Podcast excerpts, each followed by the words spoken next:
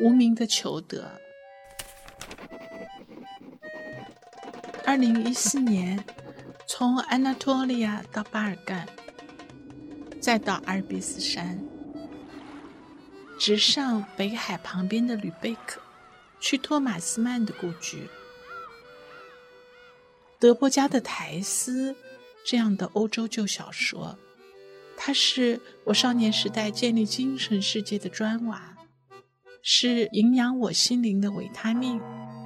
是我世界地图里的大海、山峦和平原，是我的世界观。